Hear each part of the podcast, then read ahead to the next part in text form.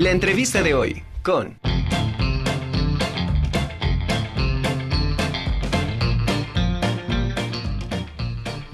Y bueno, quiero que comentarle que al referirnos al tema de la seguridad pública, lo conceptualizamos y nos referimos a lo que es la falta o ausencia de peligro, daño o algún riesgo.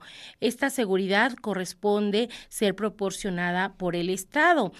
Precisamente y para hablar de este tema sobre la seguridad pública y los retos actuales, hemos invitado al doctor Jorge David Cervantes Pérez, quien es docente certificado en seguridad pública, maestro en Derecho Civil y Mercantil en la Facultad de Derecho de nuestra máxima casa de estudios. Un gusto tenerte con nosotros, doctor. Bienvenido. Muy bien, Angie. Como te decía, eh, siempre es un placer estar contigo, sobre todo que me das la oportunidad de tratar temas tan controversiales como es la seguridad pública.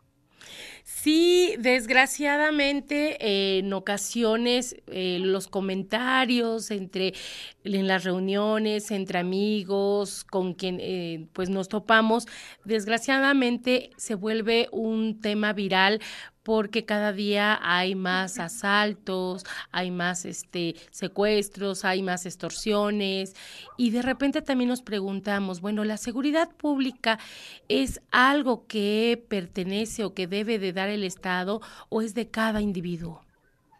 Bueno, para empezar, Angie, quiero decirte que, bueno, la cuestión de la seguridad pública está más que regulada sobre todo por una serie de leyes que, ya tienen vigencia, pero en forma específica, el único encargado de dar seguridad pública es el Estado. El artículo 21 de nuestra Constitución establece que el, el, que está a cargo de la seguridad pública es la federación, los estados, los municipios, y también hay una parte bien interesante de este artículo que dice que también el, en la cuestión de la prevención del delito estará también a cargo de la Federación Estados y Municipios. Pero también hay algo que me llama mucho la atención en, la introducción que tú me acabas de dar, es eh, el, tema controversial entre los ciudadanos, ¿no? ¿Qué está pasando con la seguridad? ¿Va bien el Estado? ¿Va mal? Eh, no, no, no hay una percepción social de beneficio o un avance en la misma, en la misma seguridad. Sin embargo, el, créeme lo que el Estado está haciendo todo lo posible para poder de alguna forma brindarnos esa seguridad que mucha falta nos hace. Desgraciadamente, el, a veces el desconocimiento, tanto histórico como actual, de los eventos de seguridad que se presentan en nuestra sociedad, pues nos trae eh, como consecuencia un desarrollo o una intuición errónea de lo que viene siendo la parte de la seguridad. Mira, te voy a decir algo tan fácil y sencillo porque ahora algo que me ha llamado mucho la atención y dicho sea de paso, fue un tema que apenas tuve la oportunidad de dar una conferencia en las instalaciones de aquí de la Facultad de Derecho, en el sentido de que los cárteles hoy ya, bueno, eso se les denomina desde los años 70 en nuestro país. Eh, sin embargo, yo creo que el, el, término cártel ya no podría ser considerado como tal. Más bien ya se le puede dar la figura de la industria del crimen, porque al final del día la mayoría de las personas que están dentro de esos grupos delictivos cumplen un rol como si fuera una industria.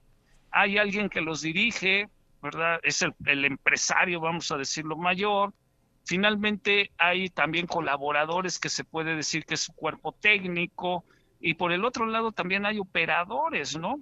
Y finalmente, eh, pues también hay productores de ciertos eh, químicos o ciertas plantas que finalmente se utilizan para la elaboración de productos ilícitos.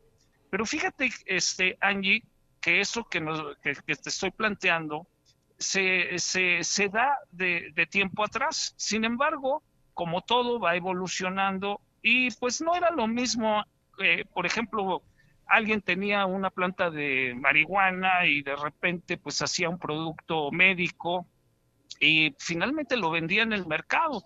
Yo me recuerdo que cuando era pequeño, yo iba al mercado de, aquí de Puebla y vendían las amapolas, pero eran como flores de ornato al final del día, pues eso ya, eh, ya solamente queda en la memoria de los que vivimos ese, ese periodo.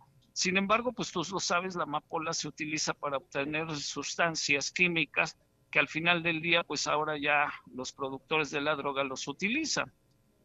pero fíjate que eh, en, ese sentido, los, eh, los cárteles han visto que de alguna manera esto es un negocio muy productivo. Lo único malo es que están dentro de, un estado ilegal, ¿verdad?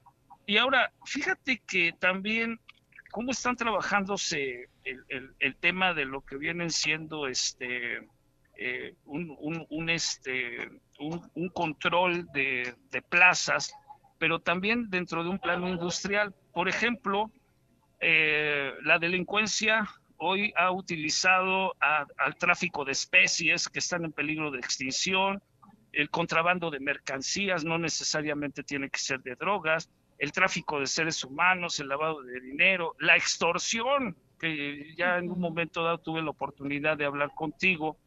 Y por, el, y por último, también fíjate que hay algo interesante en los servicios de seguridad privada, que eh, de ser los famosos cobradores de piso, hoy hacen sus empresas de seguridad privada legalmente y entonces les brindan un servicio de seguridad privada a los que antes les cobraban de manera ilegal. Finalmente les dan una cuadratura de empresa y, bueno, prestan un servicio de, seguridad. Sin embargo, fíjate qué, interesante está el tema. Eh, estos cárteles hoy se pelean, por ejemplo, el nombre, ¿no? Que viene siendo vamos a decirlo como la marca para una empresa. Ah, qué orgullo me siento yo siendo cártel, el cártel de Sinaloa, el cártel de los Zetas, eh, etc., etc. Pelean esa, esa parte de pertenencia. Finalmente, eh, estos grupos van consolidándose y empiezan a generar, porque al final del día entre ellos se ven como si fueran competidores, ¿verdad? Pero disputan lo que ya estaba diciendo, la marca de origen, ¿verdad? La segunda es calentar la plaza, porque con eso se, se determina el tener un poderío, que esa es la parte que la seguridad pública no ha podido de alguna manera controlar. Pero se entiende por qué estos grupos eh, trabajan ocultos, eh, no son visibles, cualquier persona que podríamos ver en la, en la, en la calle podría ser alguien del cártel. Y bueno, y por el otro lado, también estos grupos controlan a las autoridades a través ya sea de la extorsión o lo, o lo que viene siendo el, este, la corrupción. Entonces el reto de verdad, de verdad es muy, muy fuerte, es muy, muy controversial y yo creo que las autoridades tienen hoy, hoy eh, pues un, un este, eh, ¿cómo te puedo decir? Un reto muy, muy complicado. De ahí es que una de las propuestas es que haya una policía investigadora que haga inteligencia, pero a través de las redes cibernéticas del, del país, porque al final del día, si tú echas un ojito a lo que viene siendo las, las redes sociales, muchas de las ilegalidades o productos ilegales se están dando ahí y bueno, pues es parte de lo que ellos se manejan como una empresa. ¿Mm? Y de hecho, eh, lo, preocupante de este aspecto es que ya ningún Estado es privativo de, de estos hechos de inseguridad. Ya es una cuestión generalizada, ¿no? Sí, claro. Mira, de hecho, te tengo una mala noticia. Los 32 estados actuales de la República ya presentan fenómenos de delincuencia muy graves. Ahorita pues cabe hacer mención los eventos delictivos que se han presentado aquí en nuestra entidad. Desgraciadamente han aparecido algunos este, ciudadanos eh, violentados, independientemente de la razón que tú quieras, lo, han, llegado, los han baleado, ¿verdad? Desgraciadamente muchos de ellos han muerto y bueno, ¿qué te puedo decir? Puebla, eh, dentro de los 32 estados de la República, considero que está haciendo lo propio. Hay algo que también llama mucho la atención y esto es algo que de verdad debe, los ciudadanos deben tomar mucho en cuenta. Cuando algunos alumnos en, aquí en la Benemérita me llegan a preguntar, oiga, ¿y qué opina usted de la perspectiva? ¿Cómo, cómo va trabajando la autoridad?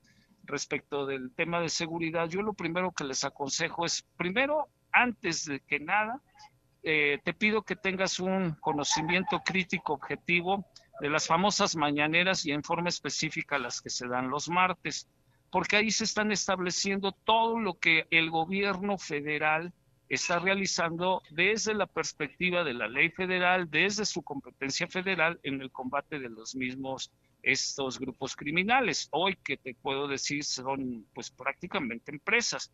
Y entonces ahí nos damos cuenta de cómo están desarticulando a varias de ellas. El problema que actualmente tenemos de lo que es la perspectiva de la seguridad en los estados, desgraciadamente es que, como tú lo sabes, como nuestros televidentes y o radioescuchas lo, también lo intuye, el tema es de que hay delitos de carácter local. Por ejemplo, en Puebla uno de los problemas que se tiene todavía estamos con el tema del robo de hidrocarburos.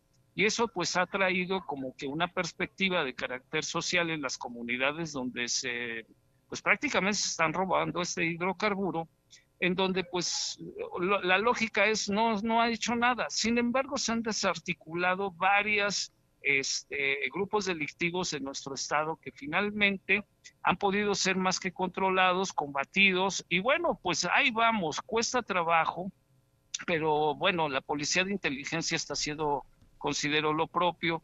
Nosotros como ciudadanos quisiéramos ver que los policías fueran como la Liga de la Justicia, con una serie de superpoderes para darnos una, una confianza del tema de seguridad. Sin embargo, también debemos entender que son seres humanos y que muchos de ellos han perdido la vida en esos temas de investigación. De hecho, también comento, ¿no? Todo lo que nosotros sabemos de cómo operan estos tipos de, cárteles y que de alguna manera a veces son eh, conflictuados en el sentido de su organización y también de desarticulación, eh, pues se han escrito libros.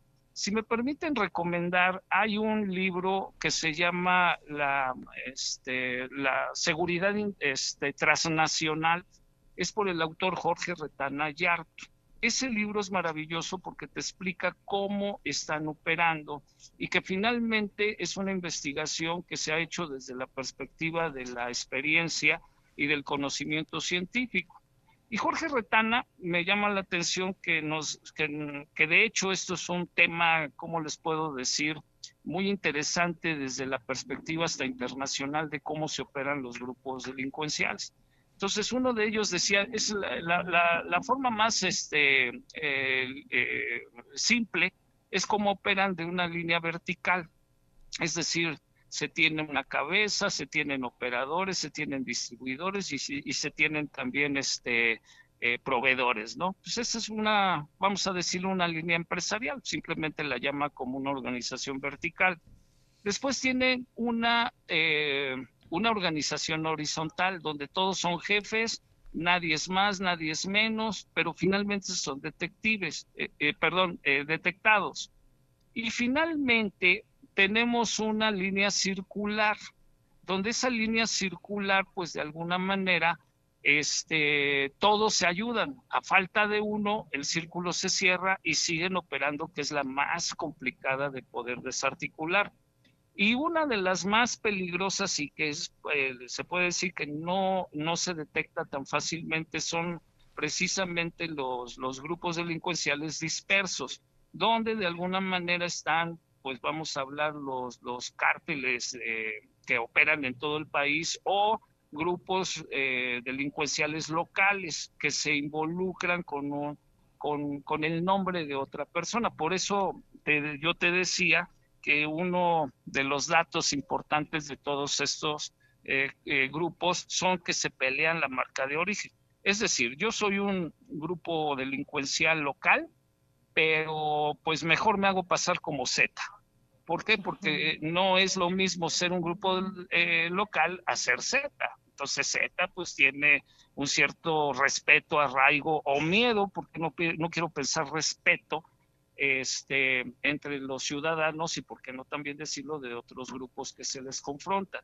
Sin embargo, ahí es donde la, la, parte fundamental de la investigación del Estado tiene que estar muy presente. Ahora, al punto que yo quiero llegar es que si a una empresa se, eh, lo, que más le duele es el tema del dinero y no teniendo dinero, eh, pues obviamente entra en un estado rojo financiero y, finalmente puede ser que hasta la propia empresa desaparece. Pregunto yo, ¿por qué no quitarles el dinero a, a, esos grupos?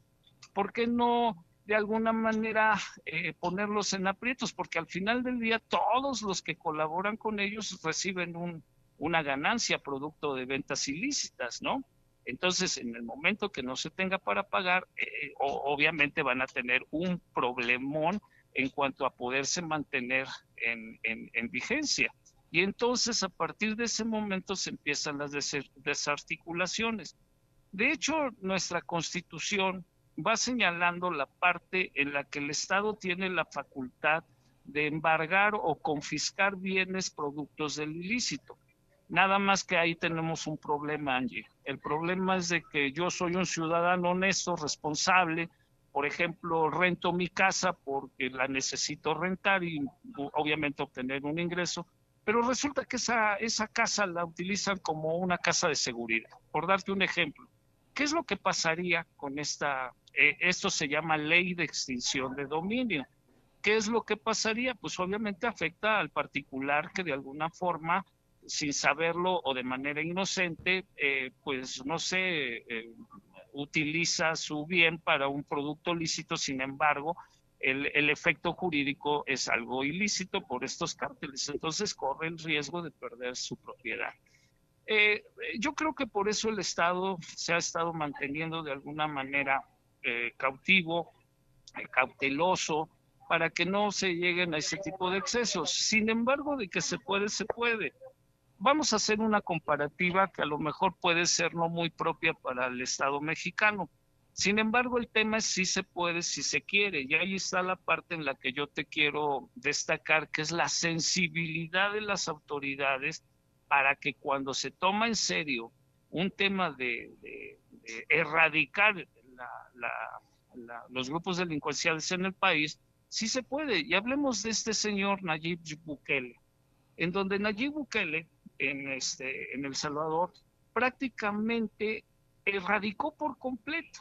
Fíjate que hay algo que me llamaba la atención de Nayib Bukele. Obviamente, aclaro, violación a derechos humanos en toda la extensión de la palabra.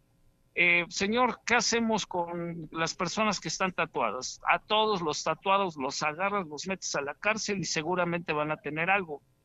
ahora sí, como en la Revolución Mexicana, ¿no? Primero mátalo y después viriguas. Eso fue lo que hizo Nayib Bukele. Detuvieron a todas estas personas porque tenían nada más la apariencia de delincuente porque estaban tatuados. Pero, oh sorpresa, todas esas personas que fueron detenidas buscando en sus antecedentes penales, resulta que de alguna u otra manera habían cometido un delito y los podían vincular a un procedimiento. Obviamente en México no tenemos tan arraigado el tema de una problemática delincuencial que se identifiquen a través del tatuaje, por lo menos hasta el momento.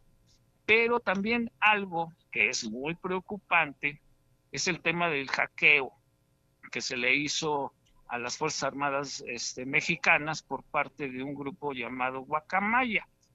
Al final, todas esas informaciones salieron a la luz, no todas nos las hicieron conocer los medios de comunicación, pero ahí es donde nos estamos dando cuenta que el Estado mexicano está vulnerado en las investigaciones y en las bases de datos que puede tener. Sin embargo, es un, es un aliciente, si se puede decir, con algunas de las informaciones que yo he obtenido, el tema precisamente de saber qué es lo que está haciendo el Estado, qué es lo que está haciendo como una investigación. Sin embargo, es una investigación oculta, reservada, porque si no se tiene elementos probatorios, pues no se va a poder en un momento dado vincular a una persona y volvemos a estar con la famosa puerta giratoria. Por aquí entra un delincuente, por aquí está saliendo. Entonces, yo creo que yo creo que el Estado está haciendo lo propio, nada más hay que darle la oportunidad, hay que dar también el voto de confiabilidad para que esa perspectiva que nosotros estamos viendo como de una manera de carácter, este, pues que no están trabajando, veamos que sí están haciendo, sí están haciendo lo propio. Pues ojalá, como, como tú lo comentas, eh, siga esta esta, este ritmo de este proyecto de investigación que realmente, realmente se le dé un seguimiento y se pues vaya a lo más profundo, las causas, para que de ahí, bueno, se pueda ir erradicando o por lo menos ir disminuyendo estos altos porcentajes de pues de delincuencia, de inseguridad, que desgraciadamente, como lo comentábamos hace un rato, pues eh, se ha dado ya en todos los estados y pues en ocasiones pareciera que no se está haciendo nada, ¿no? Claro. Pero mira, Angie, yo la verdad tengo una opinión optimista. Creo que se están eh, certificando los, los cuerpos policiales. Quiero decirte que yo en varios estados del país hemos estado este, contribuyendo en capacitación de los policías. En Puebla ni se diga. Hemos estado en la Escuela de Formación Ignacio Zaragoza. Estamos ahorita en Unipol. Y si ustedes conocieran a los eh, profesionales de la seguridad, de verdad se sorprenderían. Eh, ya se les piden grados académicos, maestrías y doctorados. Eh, también se les está pidiendo una especialización en licenciaturas en seguridad pública. Yo creo que vamos bien. Nada más que eh, obviamente utilizar un poquito la lógica. Eso no es un programa que se va a tener que ver a corto plazo, sino se va a dar a, largo plazo, en donde vamos a empezar a ver los, los resultados óptimos. De hecho, eh, hay estadistas eh, que han pronosticado que para el año 2032 México va a ser uno de los países más seguros, aparte de tener una economía eh, óptima para nosotros los mexicanos. Yo quiero ver ese, ese pronóstico como un punto este, bondadoso en donde pues todo esto que estamos nosotros sufriendo de alguna manera, pues tener el primero el voto de confianza. Y segundo, segundo, a todos los que somos padres de familia, los jóvenes que nos estén escuchando, eh, pues invitarles precisamente al tema de, saber decir no. Cuando alguien se acerca con un joven y le dice, pues bueno, mira, dinero fácil de esta manera, lo único que tú tienes que hacer es, no sé, a lo mejor estás sentado en una calle viendo qué es lo que pasa y me tienes que reportar esto y a cambio de eso te voy a dar algo pues aparentemente suena bien, suena interesante el tema, pero es un grupo delincuencial. Estamos hablando ahí de los famosos niños halcones, ¿no? ¿Qué pasa también si ese joven llega con un dinero que no es eh, producto de, del papá o, que se le haya dado al, al, hijo? Bueno, pues el papá ahí tiene que empezar en un momento dado a cuestionar qué es lo que está haciendo. Finalmente, hay teorías en las que dicen que somos una sociedad enferma. Yo estoy de acuerdo con esas teorías. Sin embargo, a toda enfermedad siempre hay un medicamento. ¿Y cuál es el medicamento? La educación, la cultura, el rescate de valores a los jóvenes que nos permitan de alguna manera tener buenas generaciones como la que tú y yo en un momento dado vivimos en Puebla, en esas épocas de juventud hermosas, donde podías salir a las 11, 12, 1 de la mañana y no pasaba nada, eh, porque pues era parte de la educación que tuvieron otras generaciones. ¿Por qué no volver a rescatar el tema de valores? También los valores religiosos son muy importantes. Eso va a permitir de alguna manera tener un criterio y que, y que bueno, que los jóvenes no se vean involucrados en este tipo de, de grupos. Claro, pues yo creo que eh, con eso nos quedamos. Efectivamente, son los valores, es la educación, lo que tenemos que seguir fomentando y con eso, pues, obviamente vamos a, ser mejores seres humanos todos. De verdad, este, me quedé con, con la intención de, de, continuar. Desgraciadamente el tiempo se nos terminó, pero vamos a estar charlando nuevamente eh, con este y otros temas eh, más adelante sobre seguridad. Te lo agradezco mucho. Muchísimas gracias. Gracias, Angie. Como siempre, un placer. Te mando un fuerte abrazo y a todos nuestros radioescucha, pues simplemente recalcarles que la seguridad somos todos. Gracias, Por supuesto.